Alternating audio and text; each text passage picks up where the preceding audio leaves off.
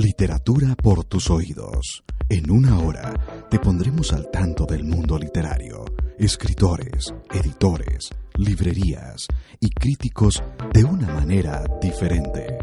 Sé parte de la experiencia que hará que tus momentos de lectura no sean lo mismo. Solo en Literofilia Radio. Literatura por tus oídos. Buenas noches amigos de Literofilia Radio, buenas noches a todos los que nos escuchan en la señal en vivo de la 101.5 FM de Costa Rica Radio, que los descargan el podcast. Muchísimas gracias por estar en sintonía. Hoy, en este episodio de Literofilia Radio, vamos a conversar con Uriel Quesada, editor de la antología que recién publicó Uru, que se llamaba El Mundo Era Otro, y que es una serie de cartas misivas de varios escritores que Uriel invitó a, con respecto a la coyuntura que fue este terrible proceso electoral aquí en Costa Rica con los eh, Restauración Nacional y el Partido de Acción Ciudadana.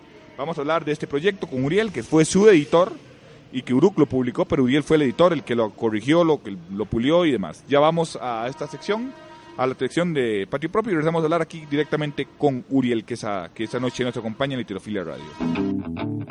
Del Patio Propio.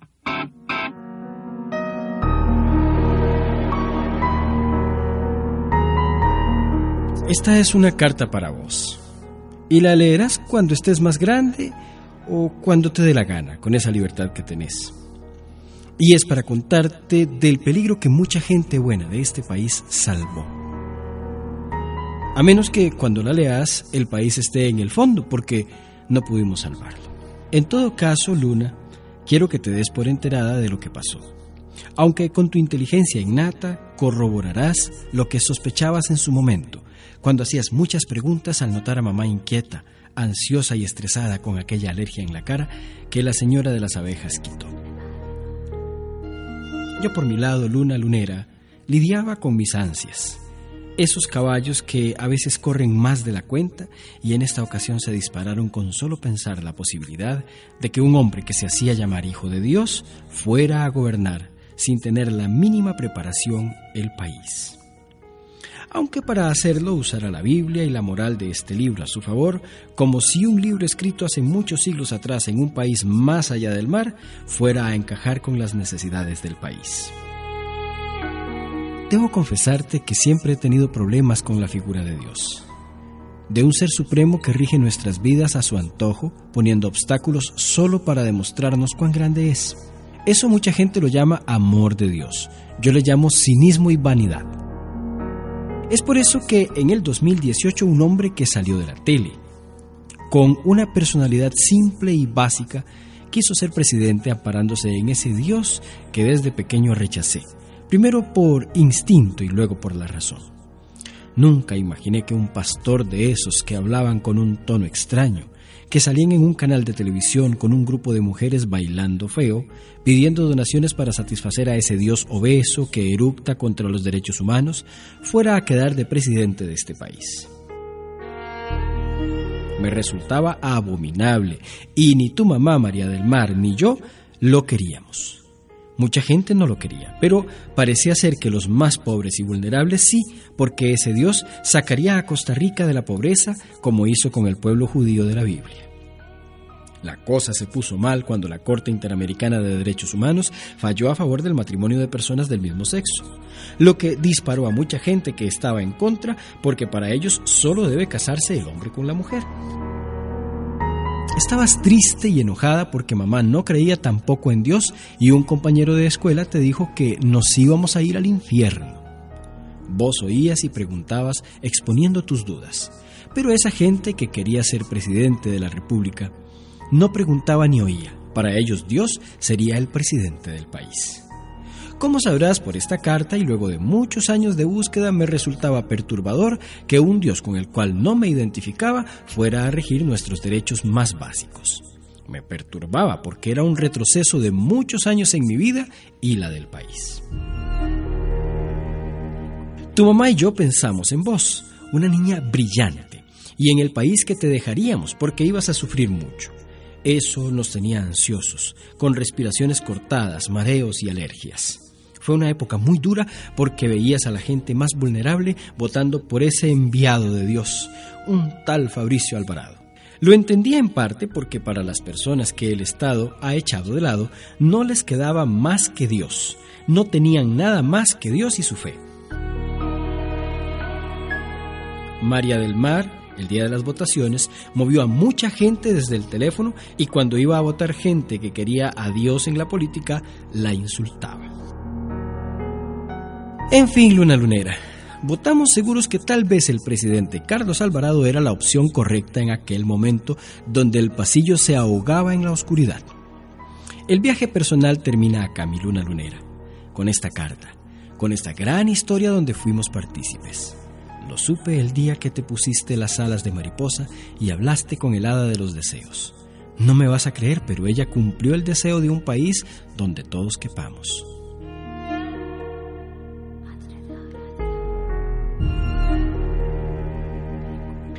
Sonorización de Luna Lunera de Warren Ulloa. Locución Gerardo Sequeira. Grabación Gerardo Sequeira.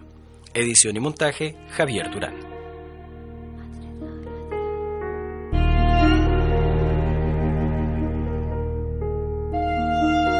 literofilia.com y Literofilia Radio. Premio Nacional de Comunicación Cultura Joaquín García Monge. Síganos en Instagram, Facebook y Twitter a través de arroba literofilia y esté al tanto de toda nuestra información. Hashtag nos gusta leer.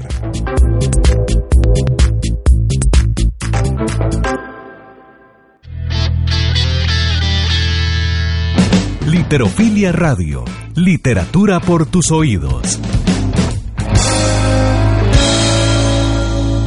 Bienvenido otra vez a Literofilia Radio a hablar de este proyecto tan hermoso, tan importante que, hiciste en gesta con Oscar de Uruco.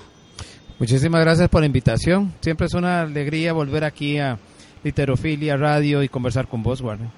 Esta antología de cartas es algo insólito, digamos, en el país. No, que yo recuerde, Uriel, yo no se ha hecho algo parecido. ¿Dónde nace el concepto de recopilar una serie de cartas de escritores, de eh, intelectuales, que escribieran pues a, personas que quisieran a raíz de un contexto eh, histórico y social y político? Bueno, el ensayo en forma de carta, porque son, son pequeños ensayos, es, es una forma literaria, artística, em, también de, participación ciudadana que existe desde hace bastante tiempo. Eh, yo he seguido a muchos escritores, principalmente escritores norteamericanos, que han escrito cartas eh, para reflexionar sobre distintos momentos políticos, eh, sociales, culturales, y son cartas muy, muy, muy importantes. Em, uno de mis actores favoritos, que es James Baldwin, él tiene una carta muy muy famosa, Oscar Wilde tiene una carta muy famosa y así podría enumerarte otros muchos eh, autores que han utilizado este formato. ¿Por qué una carta? Bueno, porque eh, las cartas, eh, con la estructura que tengan ahora, mm, em, ya no estamos hablando de las cartas en papel de antes, estamos hablando de, otro medio de, de hacer llegar la carta son textos que nosotros le escribimos a gente que queremos, a gente que respetamos, a gente a la que le tenemos confianza.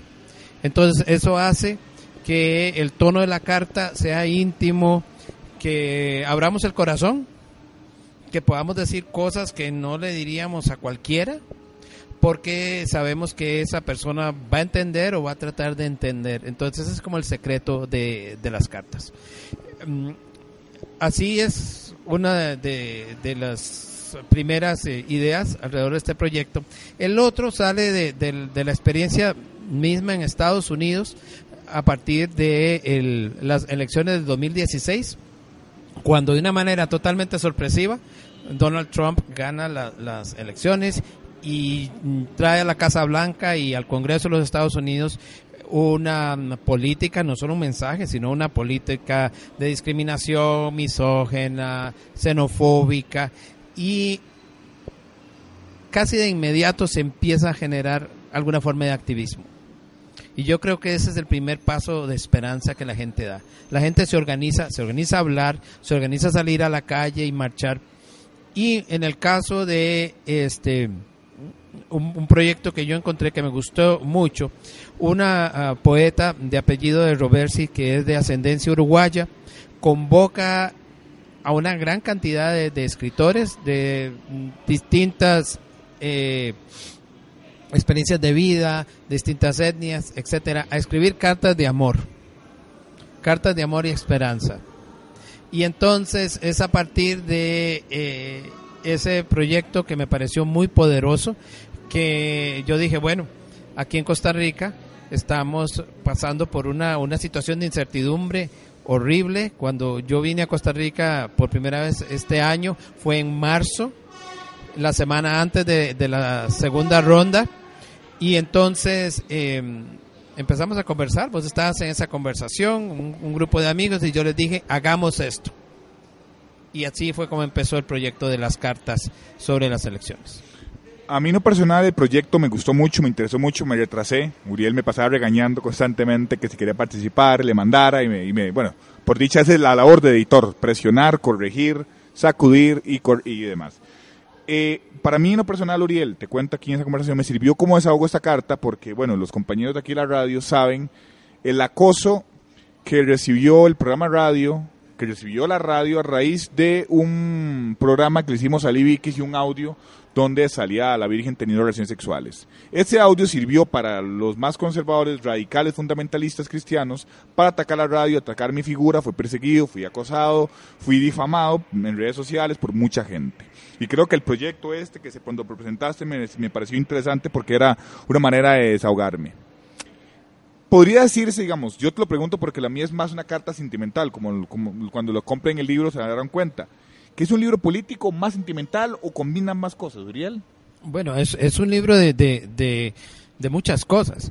Claro que hay, hay su componente político, porque se está hablando o se produce a partir de una coyuntura política y se habla inevitablemente de la coyuntura política. Y cuando haces un libro eh, colectivo, un libro de historias de vida, siempre tiene que haber un tema central a partir del cual todos los que participan parten eh, después de eso, el libro se va convirtiendo en otras cosas. Mira, a mí lo que me gustó muchísimo de, tu carta es la relación entre vos y Luna, que es la, destinataria de, la carta. Es, esa relación tan tierna, de, de mucho amor y de una, una preocupación que encuentro yo en, en Warren Ulloa, el que escribe esta carta, por el futuro de esta muchacha. Pero además hay algo que no es exactamente político, pero que es muy vivencial, que es tu mismo proceso con respecto a algo que para todas las personas es muy importante, como es la fe y la relación con, con una religión organizada. Sea porque las personas crean o porque las personas medio crean o no crean del todo, siempre vamos a tener una conexión con la institucionalidad o con el concepto de fe y tu carta es mucho sobre eso. Entonces no es solamente sobre las elecciones, sino un mismo proceso por el que vos pasaste y que además no sé si te daste cuenta, si te diste cuenta de que también es una carta sobre tu proceso de cómo llegaste a la, literatura. ¿Cómo encontraste en los libros de la biblioteca un espacio seguro, un espacio para escapar de, de, una realidad que, que asfixiaba? y cómo hubo alguna gente fundamental que te ayudó a crecer. Y yo creo que eso para Luna, cuando Luna lea esta carta y la relea, yo espero que encuentre eso también.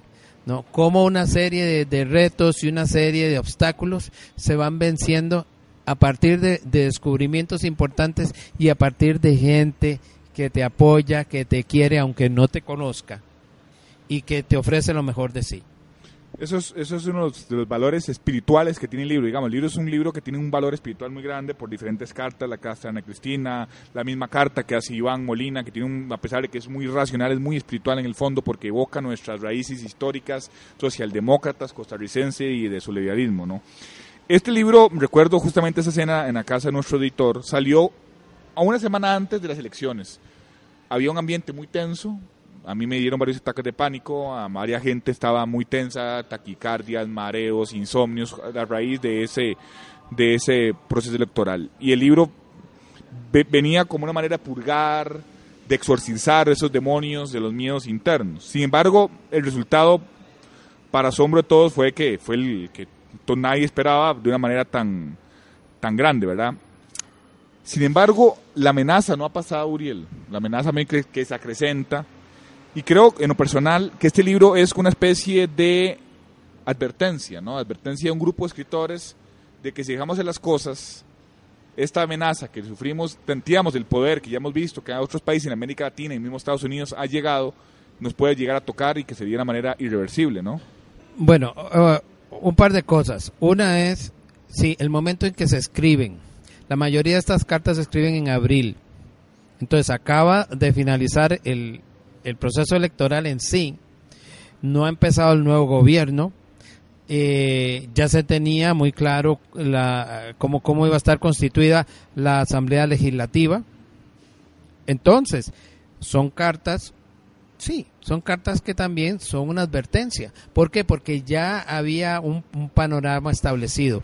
Había una parte que no se sabía, pero se esperaba que fuera muy, muy, muy difícil. Que la, la acción misma del Poder Ejecutivo las posibilidades del nuevo presidente de llevar a cabo una agenda, de, de poder conciliar, etcétera. Entonces, em, en ese sentido, el hecho de que se escribe lo que se llama así en, caliente, ¿no? En el momento mismo de, de los hechos, refleja una serie de preocupaciones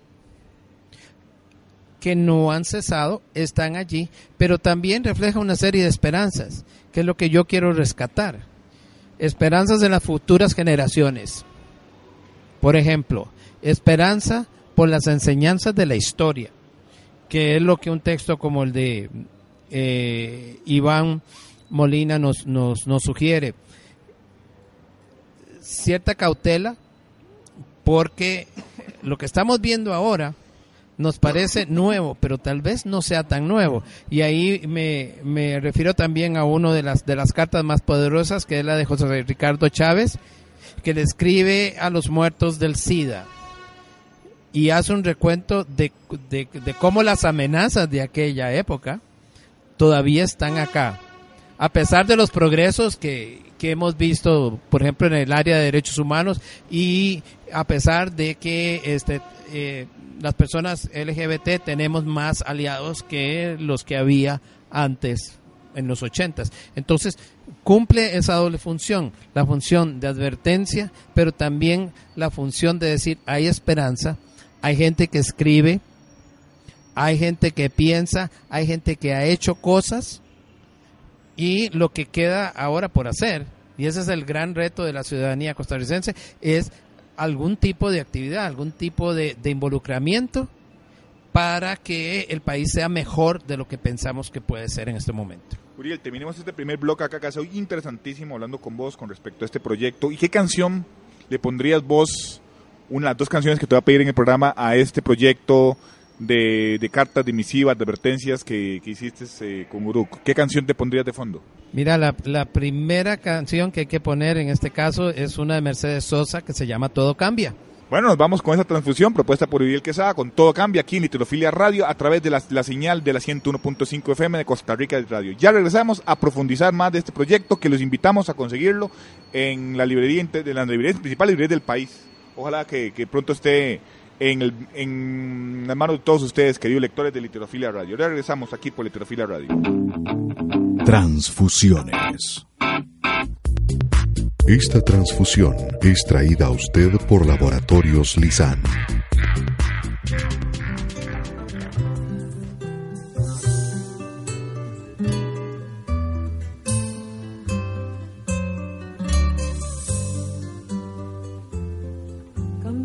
Superficial, cambia también lo profundo cambia el modo de pensar, cambia todo en este mundo, cambia el clima con los años, cambia el pastor su rebaño, y así como todo cambia, que yo cambie no es extraño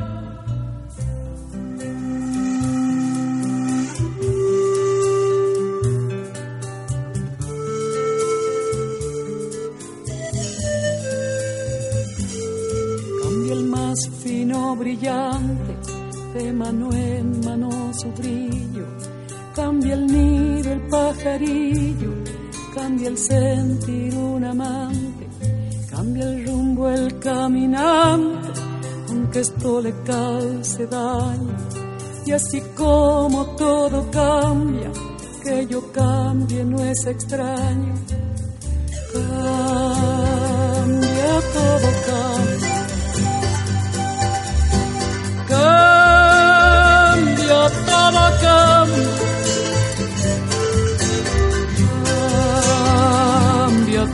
Cambia.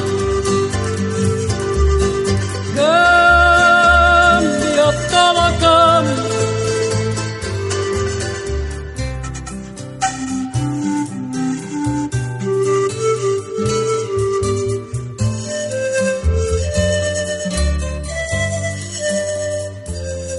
Cambia el sol en su carrera cuando la noche subsiste.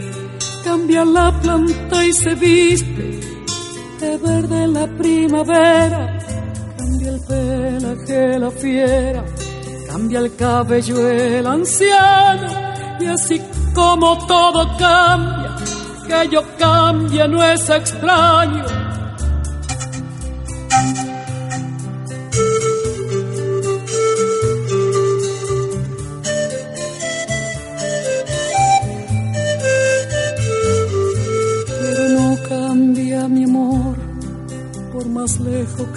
Ni el recuerdo ni el dolor de mi pueblo y de mi gente. Lo que cambió ayer tendrá que cambiar mañana, así como cambio yo en esta tierra lejana. Cambia todo, cambia. Cambia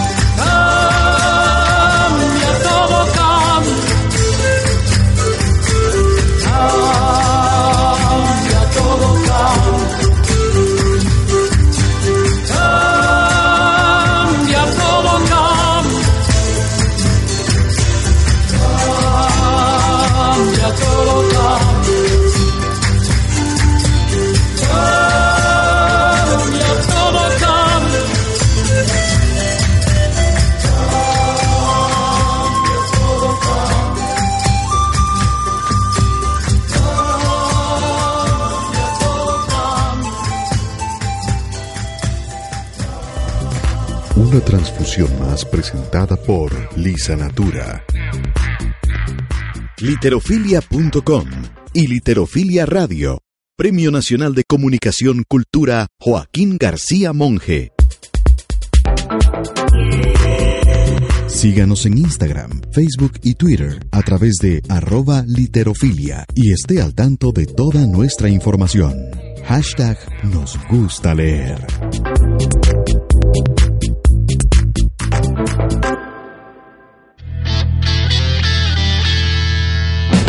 Literofilia Radio. Literatura por tus oídos. Empezamos aquí a Literofilia Radio. Estamos hablando con Uriel Quesada, el editor de Las Misivas. Siempre se me el nombre. Eh, el Mundo era otro, una compilación de, ensayos de estilo carta que compiló Uruca y Torres y Uriel Quesada, el escritor reconocido nacional, hizo un libro muy interesante que, que disfruto estar en esta edición. Uriel, la otra noche hablamos de que vos nunca habías venido a votar al país. fue tal amenaza que representaba a Fabricio y toda su gente que tomaste un vuelo y viniste a votar, cosa que, como te digo, no habías hecho en las pasadas elecciones. ¿Por qué, Uriel? Digo, ¿por qué sobra? Pero digo yo, habían razones de peso, ¿no? Bueno, prim- primero porque no había venido a votar antes, ¿no? Además. Este, eh, yo llevo muchos años de vivir fuera de Costa Rica, tengo 21 años de vivir en Estados Unidos y no es sino hasta el eh, 2014 que se abre la, la posibilidad de que este los costarricenses votemos en el extranjero. Para mí fue una decisión muy difícil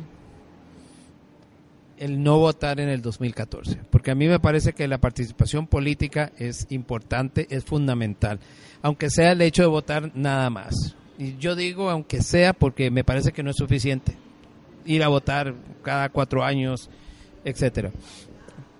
Pero en el 2014 yo dije, yo me dije, bueno, llevan mucho tiempo de vivir fuera, es la gente que está viviendo en Costa Rica la que tiene que tomar sus decisiones.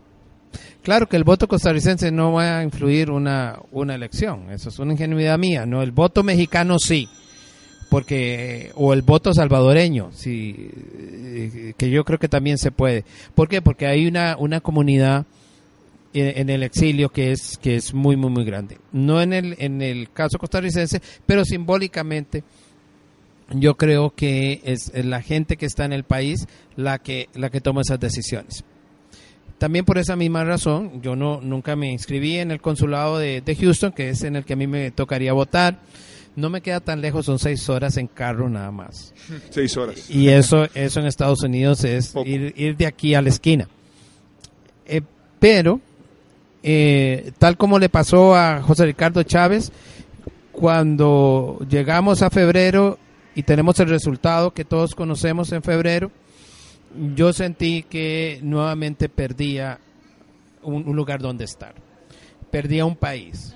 Volví a quedar de alguna manera expatriado, aunque eso le pasa a los gringos, exiliado, que realmente no es así, pero digamos como un, un, un migrante en limbo.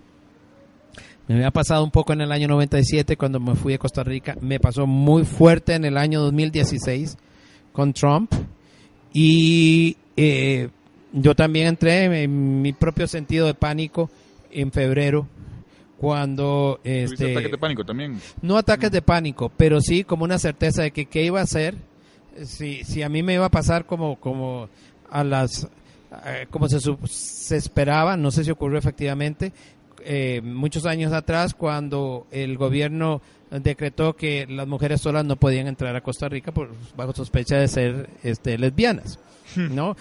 Bueno, yo soy una persona que, que la gente me conoce, la gente sabe quién soy, soy fácil de identificar. Y yo decía, bueno, ¿será que me va a pasar que, que en algún momento ni siquiera podré regresar a mi país por, por ser quien soy? Y entonces lo dudé mucho, dudé mucho por los principios que me había establecido en el 2014, pero después dije, no, yo tengo que ir y votar. Es lo menos que puedo hacer y tengo que ir y hablar con la gente y escuchar a la gente.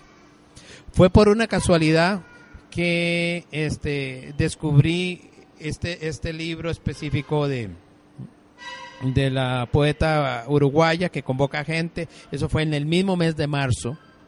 Yo pensaba más bien otro tipo de de de, libro, mucho más complicado de, hacer.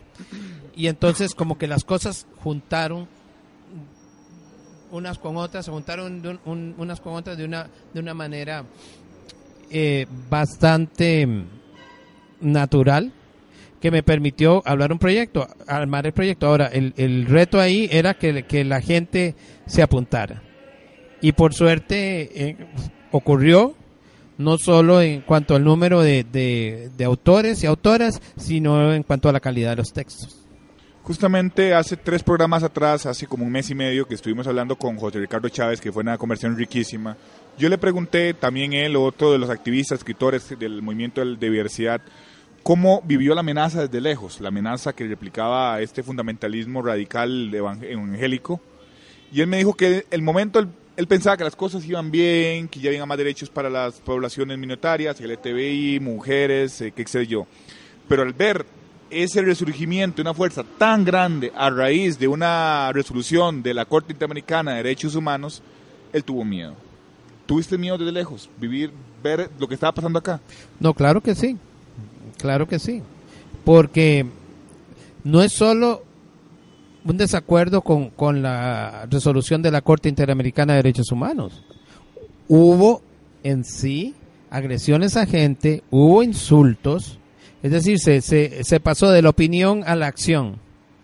Y era una acción en la, en la cual peligra tu integridad física y la de la gente que vos querés. Yo, yo tengo muchos amigos eh, gays, lesbianas, eh, trans acá y, qué va a pasar con la gente y qué va a pasar conmigo y qué va a pasar con mi familia también, porque las cosas se extienden muchas veces a, a, la familia y, y, y a los aliados. E, era algo muy, muy, muy serio y por supuesto que sí tuve miedo. Vos me has comentado justamente semanas antes, y eso fue también creo que, que lo que me generó a mí mucha ansiedad y mucho miedo y mucho pánico, de lo que se empezaba a vivir en Estados Unidos con Trump, que a la postre, si hubiera quedado este señor del, del evangélico, el pastor, se iba a repetir. Persecución a los negros, a la LGTBI, falsos eh, noticias, etcétera, etcétera, ¿no? Y crees de que de alguna manera podría, podría haber pasado eso, digamos, lo estás viviendo como ciudadano costarricense en Estados Unidos con Trump. ¿Crees que aquí hubiera sido el caso peor, Uriel?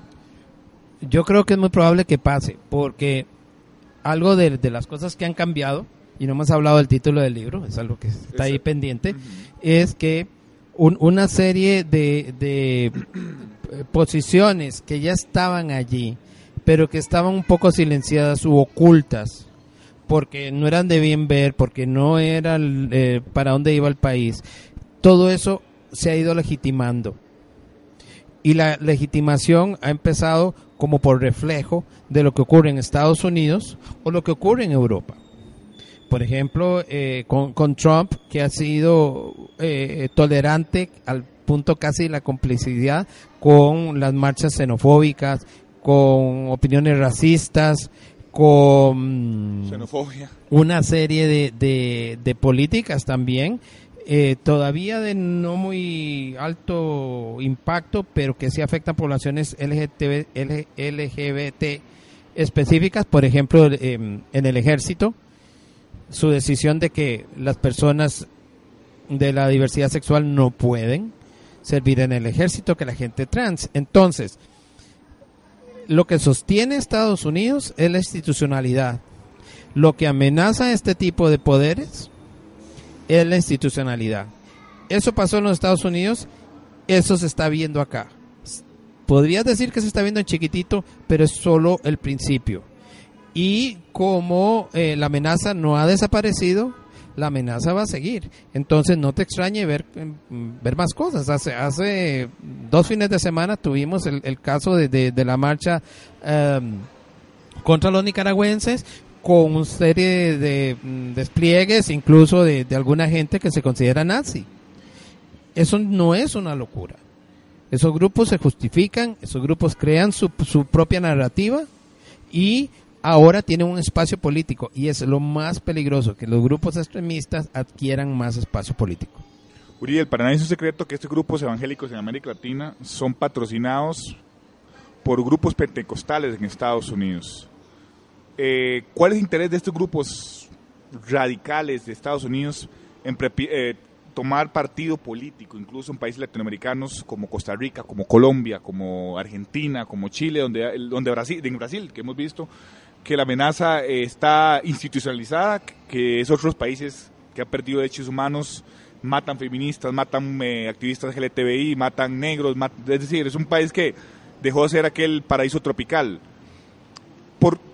¿Cuál es el interés de estos grupos? ¿Qué has sospechado vos desde Estados Unidos que el interés de estos grupos pentecostales, donde vos me comentaste inclusive que hasta Trump los, los, los acepta en Casablanca, ¿no?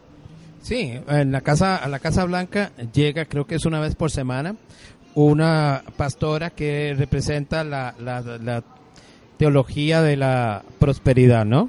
Esto de que si das, si das tu diezmo se te va a devolver con creces.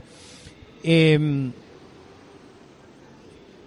primero que todo, los, los grupos religiosos organizados necesitan poder, necesitan legitimación, necesitan acceso a, a los espacios políticos.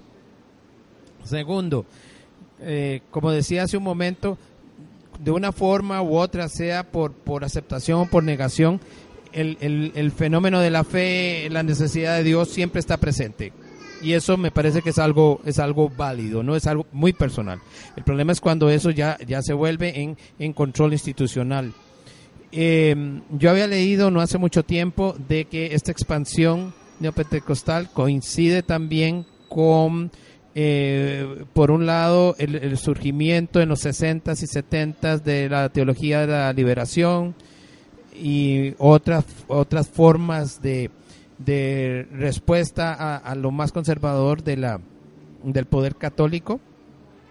Eh, si ustedes se acuerdan, tal vez no, porque vos sos muy joven y mucha gente ahora es muy joven, pero eh, cuando Juan Pablo I, Juan Pablo II, perdón, vino a Centroamérica y fue a Nicaragua, fue expresamente a poner control a los movimientos que impulsaban gente como Ernesto Cardenal. Y hay una foto con Ernesto Cardenal de rodillas y el Papa prácticamente regañándolo y poniéndolo en su lugar. Mítica. Es, es, es una infamia que está ahí registrada. Y entonces, ahí tenés, por una parte, un, ese pánico eh, a perder control, ese pánico de, del surgimiento de, de movimientos desde el pueblo, de, de, de, marca religiosa, pero también con propósito político. Y este lo otro que hay que tomar en cuenta es el debilitamiento de la Iglesia Católica como institución, que tiene muchas explicaciones, desde los escándalos sexuales hasta su, el alejamiento en, en cuanto a su, a su comunicación con los fieles. Y entonces ahí tiene la base. Incluso actualmente el Papa Francisco está en una coyuntura durísima con respecto a las declaraciones que dio antier, que los niños con tendencias homosexuales tienen que ir al psiquiatra, y los casos que aparecen día con día de abusos de curas, obispos, a montones de personas, ¿no? Y yo, y, pero sin embargo, Uriel, no hay, es algo como una, de repente distópico o un cimarrón, que sea la misma iglesia católica con las amenazas, con las torpezas que dio este este vago Ronnie, de Ronnie Chávez al, atacar a la Virgen de los Ángeles, que reaccionó el pueblo católico de repente, sentirse amenazado. Sí, por supuesto, el pueblo católico se sintió muy amenazado. Y en ese sentido, eh, el gane de eh, Carlos Alvarado es, es una victoria prestada donde hay una fracción que lo apoya a él y otras muchas fracciones que se oponían a distintas cosas. Entre ellos, pues la, gente católica creyente de la Virgen de Hueso Colorado, que veía una, una amenaza directa a un símbolo no solo de la nacionalidad costarricense, sino de su propia fe. Y eso fue decisivo. Uriel, eh, Carlos está pasando un momento de turbulencia electoral. Eh, ya, ya, te pregunto por qué el libro, porque son las preguntas claves que tenía para el final. Eh, ¿Vos prevías esto, que Carlos iba a tener un gobierno muy difícil como el que está teniendo? Por supuesto que sí. Era lo que, lo que había que, que, esperar. En el cual tenía que, que, negociar mucho, conciliar mucho y enfrentar todo tipo de posiciones de toda índole, desde eh, la, la, la, palabra elegante que usó el ministro de Educación hasta el, el usar el plan fiscal como arma política para atraer votos al molino de distintos grupos. Eh, Uriel, de repente la cantidad de escritores que hay aquí en el libro, ¿no te hubiera gustado que el mismo Carlos escribiera su experiencia personal de porque es escritor, una, una misión, un ensayo? ¿sí? Hubiera sido interesante de repente, ¿no? Pero hubiera distorsionado completamente el volumen. Claro. Él ahora representa el poder. Claro. Y es una, un, un proyecto eh, de, de gente que sabe escribir muy bien, pero que en general, yo diría, no, no tenemos ningún poder excepto el, la, la, autoridad moral de, del escritor, que es algo que yo valoro mucho. ¿Por qué el mundo era otro, Uriel? Ahora la pregunta clave final del programa. ¿Por qué el mundo era otro, Uriel? El mundo era otro es porque eh, tanto los autores y autoras de, de las cartas, como diría también que todo el país se ha enfrentado a que el mundo o cambió de repente o nos dimos cuenta que no era lo que pensábamos. Desde la gente que jamás creyó que la Corte Interamericana de Derechos Humanos diera un voto como el que dio, hasta la gente que pensó que nunca, que nunca un partido de este, estructura religiosa iba a estar tan cerca de la presidencia de la República. Es un mundo totalmente distinto, cambió en cuestión de horas en algunos casos, en cuestión de días en otros, pero el, el mundo era otro, lo que refleja es, es ese enfrentamiento a un cambio radical. Uriel, muchísimas gracias por aceptar esta invitación de Tirofilia Radio. Creo que el tema se expande, además hay otros libros que queremos conversar con vos aquí en la radio. Eh, creo que es un libro que invita a la reflexión, que invita a la advertencia, que invita también a, tomar parte. Y es una de las novedades hermosas que hay en esta Feria del Libro por una editorial costarricense, que, que, no es porque ellos formen parte, porque el proyecto es un proyectazo que el que se hizo Uriel y que es un montón de voces, que creo que va a ser un libro también histórico en este país. Uriel, muchísimas gracias. Muchísimas gracias a vos. Muchas gracias a todos los radioescuchas de Litrovila Radio, los que descargan los podcasts, gracias, a los que lo escuchan señora en vivo, gracias. Y un agradecimiento a todas las personas también que, que puedan comprar el libro. Buenas noches, chao. Recuerden, nos leemos, pero sobre todo nos leímos aquí en Litrofilia Radio, literatura por tus oídos. Transfusiones. Esta transfusión es traída a usted por Laboratorios Lisan.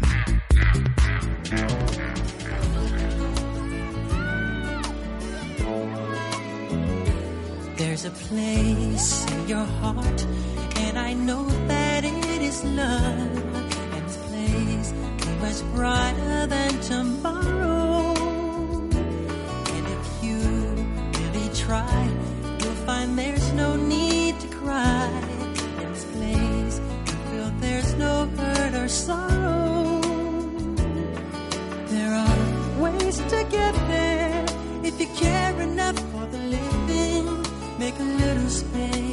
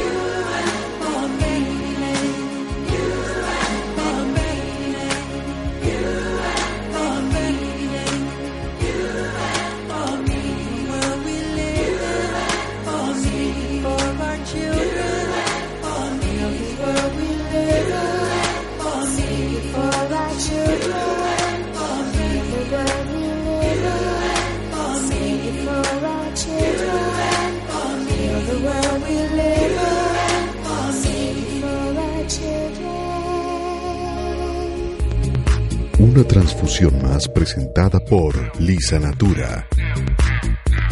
Literofilia.com y Literofilia Radio. Premio Nacional de Comunicación Cultura Joaquín García Monge. Acabas de escuchar un episodio más de Literofilia Radio. Literofilia Radio. Óiganos el próximo martes o descargue los podcasts ingresando a www.literofilia.com. Nos oímos, pero sobre todo nos leemos.